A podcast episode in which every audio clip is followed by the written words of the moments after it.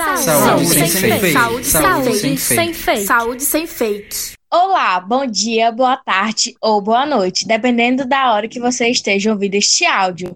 Eu me chamo Maria Raíssa. Eu me chamo Johanna Cândido. Eu me chamo Carlos Henrique. E eu me chamo Marcos Nascimento. No podcast de hoje, iremos falar sobre a saúde mental do idoso, trazendo comparativo entre Brasil e África.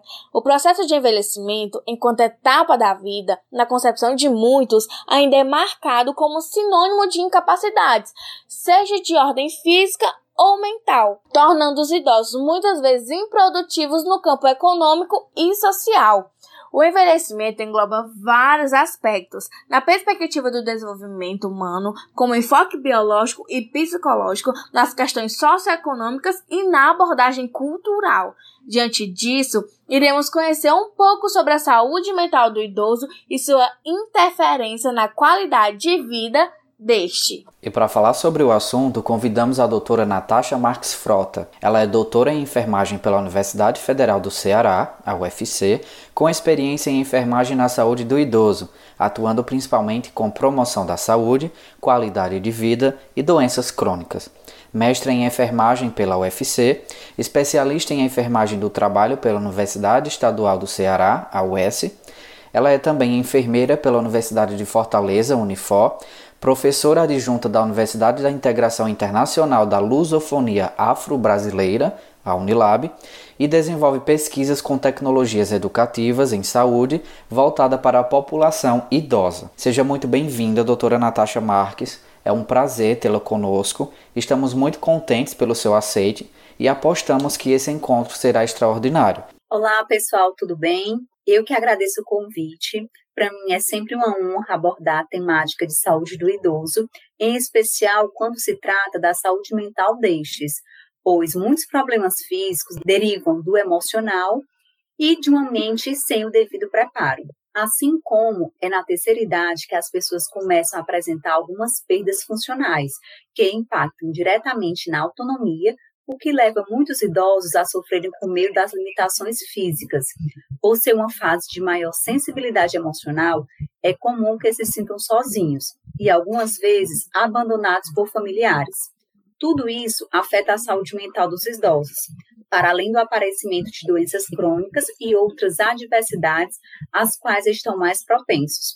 Por isso, cabe à família, às pessoas próximas e os profissionais de saúde tomarem alguns cuidados para evitar que situações assim culminem no desenvolvimento de doenças mentais, como é o caso da depressão. Vamos iniciar com a primeira pergunta. Quando falamos sobre a população idosa, pensamos em diversas condições físicas e psíquicas, assim como também imaginamos a saúde e a falta de investimentos no Brasil em programas e políticas destinadas ao atendimento das necessidades das pessoas dessa faixa etária. No continente africano, perpassa pela mesma situação? Sim, a situação é similar à realidade brasileira, pois o envelhecimento populacional é um dos fenômenos demográficos mais notórios da atualidade. Assim, dos 42 principais países da África subsaariana, apenas quatro são economias de renda média e alta e seis são países de renda média baixa. Muitas zonas da África estão em constante crescimento à medida que a expectativa de vida aumenta e a fertilidade diminui, estimando-se que, em 2050, a maioria dos países africanos duplica a população idosa. Nos países desenvolvidos, a mudança na estrutura etária da população foi um processo lento, já consolidado. Nos países em desenvolvimento, esse processo iniciou-se mais tardiamente e vem ocorrendo num ritmo acelerado.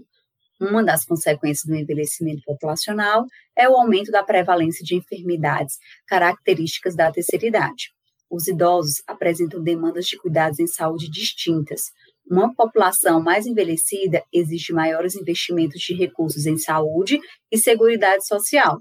Do ponto de vista da política de saúde, é fundamental que o sistema de saúde realize ações que contemplem os níveis de cuidado, considerando a prevenção e o tratamento das doenças crônicas que podem afetar os idosos. Desta forma, é preciso que o modelo de saúde ultrapasse as características biológicas e, sob o olhar da determinação social, considere a atenção numa perspectiva mais abrangente, incluindo todos os fatores envolvidos no perfil de saúde dos idosos. As ações de prevenção são efetivas em qualquer nível, mesmo que realizadas nos momentos mais tardios da vida. Por isso, um modelo de atenção à saúde do idoso que pretenda apresentar efetividade e eficiência precisa fortalecer todos os níveis da prevenção. Isso significa que, para atender a demanda gerada por esse envelhecimento, é preciso implantar mecanismos que fortaleçam modelos de atenção à saúde do idoso, investindo, inclusive, na força de trabalho e na formação de profissionais que tenham habilidades para atuar na prevenção, no cuidado e na atenção integral à saúde da população idosa.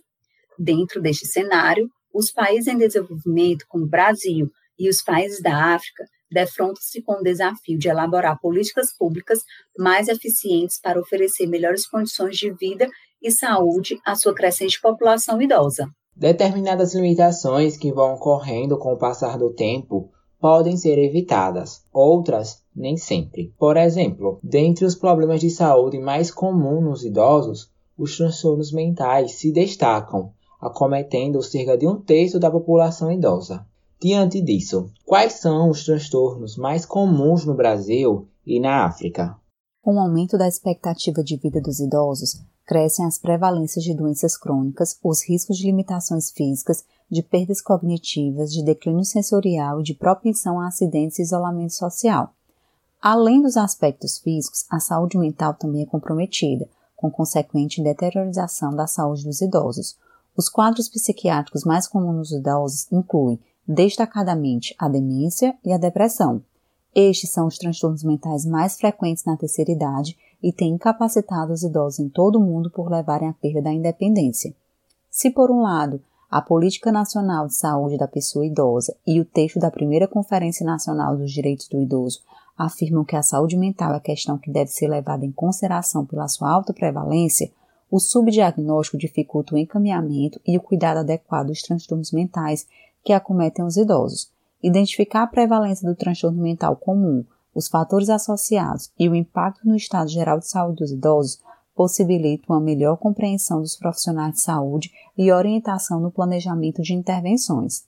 Assim como também no Brasil, algumas regiões da África Ocidental, como a Nigéria, a gravidade da depressão em idosos correlacionou-se negativamente é, com a disponibilidade de apoio social e familiar, Dessa forma, doutora Natasha, existe alguma influência desse apoio social é, no estado de depressão do idoso?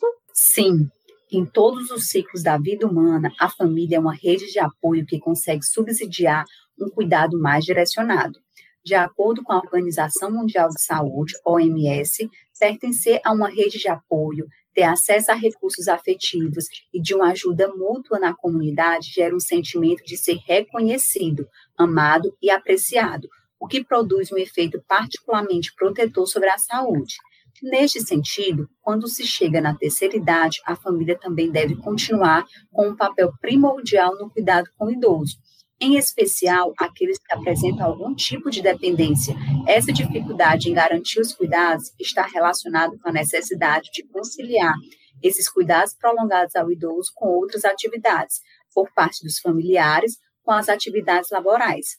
Neste sentido, é reforçada a ideia da necessidade da criação de cuidados pagos garantidos pelas entidades governamentais como alternativa ao cuidado familiar. Esta realidade encontrada na Nigéria não difere de achados do Brasil. Um dado preocupante que aparece nos artigos pesquisados é que a maioria dos cuidadores desses idosos também é da terceira idade. Nesse caso, tende a desenvolver algum tipo de transtorno devido principalmente à sua idade avançada e complicar a saúde mental do idoso? O aumento da expectativa de vida e a reconfiguração das famílias, atualmente com menos filhos do que costumava ser no passado, tem feito com que muitos idosos assumam a função de cuidar de outros idosos mais velhos, além dos filhos com mais de 60 anos cuidando de pais octogenários, tem sido cada vez mais comum a esposa que cuida do esposo e vice-versa. Em idade avançada, os irmãos sem filhos que se apoiam mutuamente na terceira idade. Então, esse cenário tem suas consequências com o passar do tempo. Se o idoso cuidador não fizer nada por sua saúde, acaba adoecendo também e a situação familiar torna-se ainda mais complicada. A área mais afetada é a saúde mental, com destaque para alterações do sono, ansiedade e quadros depressivos. Estes são um dos efeitos desse estresse gerado pela dificuldade emocional em lidar com o quadro clínico do idoso. Doutora Natasha, a manutenção de comportamentos saudáveis ao longo da vida, como se alimentar adequadamente, fazer atividade física regular e evitar substâncias nocivas, contribuem para a redução de doenças não transmissíveis e também na melhoria da capacidade mental, cognitiva e física, que atrasam a dependência e minimizam a fragilidade. A partir desse contexto, qual o perfil do idoso no Brasil e também na África? Em um estudo realizado em 2018 que traçou o perfil de saúde do idoso no Brasil, mostrou que 69,3% das pessoas com 60 anos ou mais sofrem de pelo menos uma doença crônica. Organizado pelo Ministério da Saúde em colaboração com a Fundação Oswaldo Cruz, o Instituto Longitudinal de Saúde dos Idosos Brasileiros listou os cinco diagnósticos mais frequentes entre essa parcela da população na seguinte ordem: hipertensão arterial sistêmica, dores na coluna, artrite, depressão e diabetes mellitus. Entre os resultados, a publicação ainda aponta que 29,8% da população idosa tem duas ou mais doenças crônicas e que 39,5% tem ao menos uma doença. Em contrapartida, 30,7% não apresenta nenhuma doença crônica. O estudo traz informações sobre a população brasileira analisando o perfil de saúde do idoso de acordo com os principais determinantes sociais e de saúde para essa faixa etária. No tocante à região dos países da África subsaariana, o processo de envelhecimento demográfico dá-se de forma lenta em virtude das altas taxas de fertilidade ainda presentes nessa região. No entanto, o número de pessoas idosas está a crescer de forma intensa em toda a região. As doenças infecto-contagiosas ainda são responsáveis por grande parte da mortalidade geral, com destaque importante para a epidemia do HIV/AIDS, que tem reconfigurado as estruturas familiares. Ademais, o processo de urbanização e as mudanças de estilo de vida têm contribuído para o aumento das doenças crônicas não transmissíveis. Assim, configura-se um quadro de dupla carga de doenças que traz sérios desafios para a organização e para o financiamento dos sistemas nacionais de saúde. Nesse contexto, o acesso ao diagnóstico, tratamento e às ações de prevenção por parte da população idosa é precário. Por outro lado, os governantes, apesar de instituírem documentos que firmam compromisso com a melhoria da qualidade de vida deste segmento populacional, ainda não incorporaram efetivamente nas agendas das políticas públicas as necessidades e as demandas da população idosa. Nos países em desenvolvimento, a população está envelhecendo muito rápido, deixando as entidades governamentais pouco tempo para reagir ao fenômeno do envelhecimento e para implementar estratégias políticas, sociais e econômicas nessa área. Enquanto os países de alta renda, como Japão e países europeus, nomeadamente a França, tiveram tempo de se adaptar a mudanças demográficas, porque ela foi progressiva, nos países em desenvolvimento isso não está acontecendo. Até o ano de 2050, estima-se que cerca de 80% de todos os idosos pertencem a países de baixa e média renda. Nesse sentido, doutora Natasha, quais são os impactos dessa realidade para o sistema de saúde da África e do Brasil? Na África, no ano de 2003, a União Africana publicou o documento intitulado Plano de Ação sobre o Envelhecimento da União Africana, como desdobramento do Plano de Ação Internacional sobre o Envelhecimento das Nações Unidas de 2002, o Plano de Madrid. Neste documento estava proposto o desenvolvimento de estratégias para melhorar a prestação de serviços de saúde para pessoas idosas da África, como uma maneira de realizar seu direito à saúde e de promover a sua contribuição para as famílias e as sociedades. Ambos os planos atendem para dois tipos principais de medidas. Um, estratégias multifacetadas de promoção da saúde para prevenir doenças e invalidez entre os distintos grupos etários que compõem a terceira idade, e dois, políticas específicas para assegurar o pleno acesso aos cuidados curativos e de reabilitação adequados para as pessoas idosas ou portadoras de algum grau de deficiência ou incapacidade. Entretanto, Desde a publicação do plano, o cenário da atenção à saúde da população idosa na África subsaariana pouco mudou, Parece haver falta de convicção de que a ação sobre a saúde da população idosa deva ser uma prioridade dentro de um contexto de alta prevalência de doenças infecto-contagiosas, com um impacto direto na morbimortalidade materno-infantil. Nesse contexto, o acesso ao diagnóstico, tratamento e as ações de prevenção por parte da população idosa é precária. Por outro lado, os governantes, apesar de instituírem documentos que afirmam compromisso com a melhoria da qualidade de vida deste segmento populacional, ainda não incorporaram efetivamente nas agendas das políticas públicas as necessidades e as demandas da população idosa.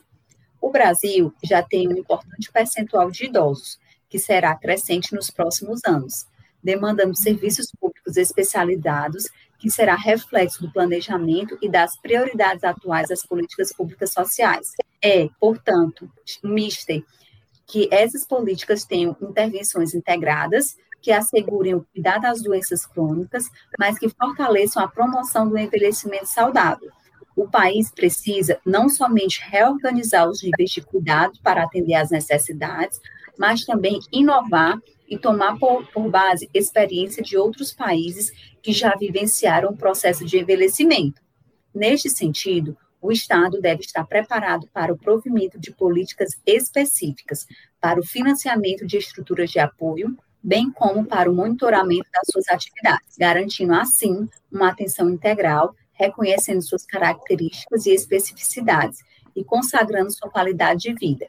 Este é o desafio para a sociedade e para o Estado nas próximas décadas. O aumento da esperança média de vida significa um aumento de várias oportunidades para os idosos, famílias e sociedades. Mas o seu desenvolvimento efetivo depende de um fator determinante, que é a saúde. A esse respeito, parece que os idosos estejam a viver atualmente com melhor saúde do que os seus antepassados? Infelizmente, não. Apesar do aumento da esperança média de vida significar um aumento de várias oportunidades para os idosos, famílias e sociedades, o seu desenvolvimento efetivo depende de um fator determinante, que é a saúde. A esse respeito, parece haver pouca evidência de que os idosos estejam a viver atualmente com melhor saúde do que os seus antepassados, porque, embora as taxas de incapacidade grave tenham sido reduzidas, não houve mudanças significativas na incapacidade leve e moderada. Nesse sentido, o foco será promover uma vida saudável nessa população e capacitá-la a viver num ambiente saudável que aumente a sua capacidade de permanecer ativa. Alguns fatores influenciam desde o início da vida, o processo de envelhecimento, ou seja, desde a concepção até a morte, como fatores genéticos, ambientais, como ambiente físico e social, e pessoais, como gênero, etnia e nível socioeconômico. Os principais fatores relacionados à qualidade de vida do idoso incluem busca por hábitos saudáveis, como atividade física, alimentação saudável, manutenção da mente estimulada com novas atividades e a relação interpessoal. Evidências apontam ainda para a falta de assistência médica qualificada e especializada para os idosos na África subsaariana, o que é atribuído não só à falta de médicos, mas também de outros profissionais da saúde. Há uma baixa oferta de instalações para idosos, como residências, centros de dia e centros de reabilitação, sendo que a maioria das existentes é básica e utiliza equipamentos rudimentares. Existem, no entanto, modelos de cuidados para os idosos, nomeadamente em Gana, no Quênia, na Tanzânia, nas Maurícias, nas Seychelles e na África do Sul, onde existem cuidados de longa duração. Sendo assim, realidades como essa são encontradas no Brasil? A realidade brasileira difere dos países da África em alguns aspectos. Quando se tem uma população com muitos idosos, é necessário uma estruturação social forte que garanta a qualidade de vida destas pessoas.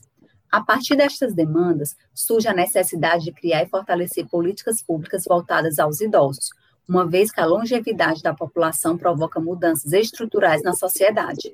Assim, o setor público, diante desta realidade, deve pensar em medidas para garantir a qualidade de vida do cidadão idoso, por meio de políticas públicas sociais.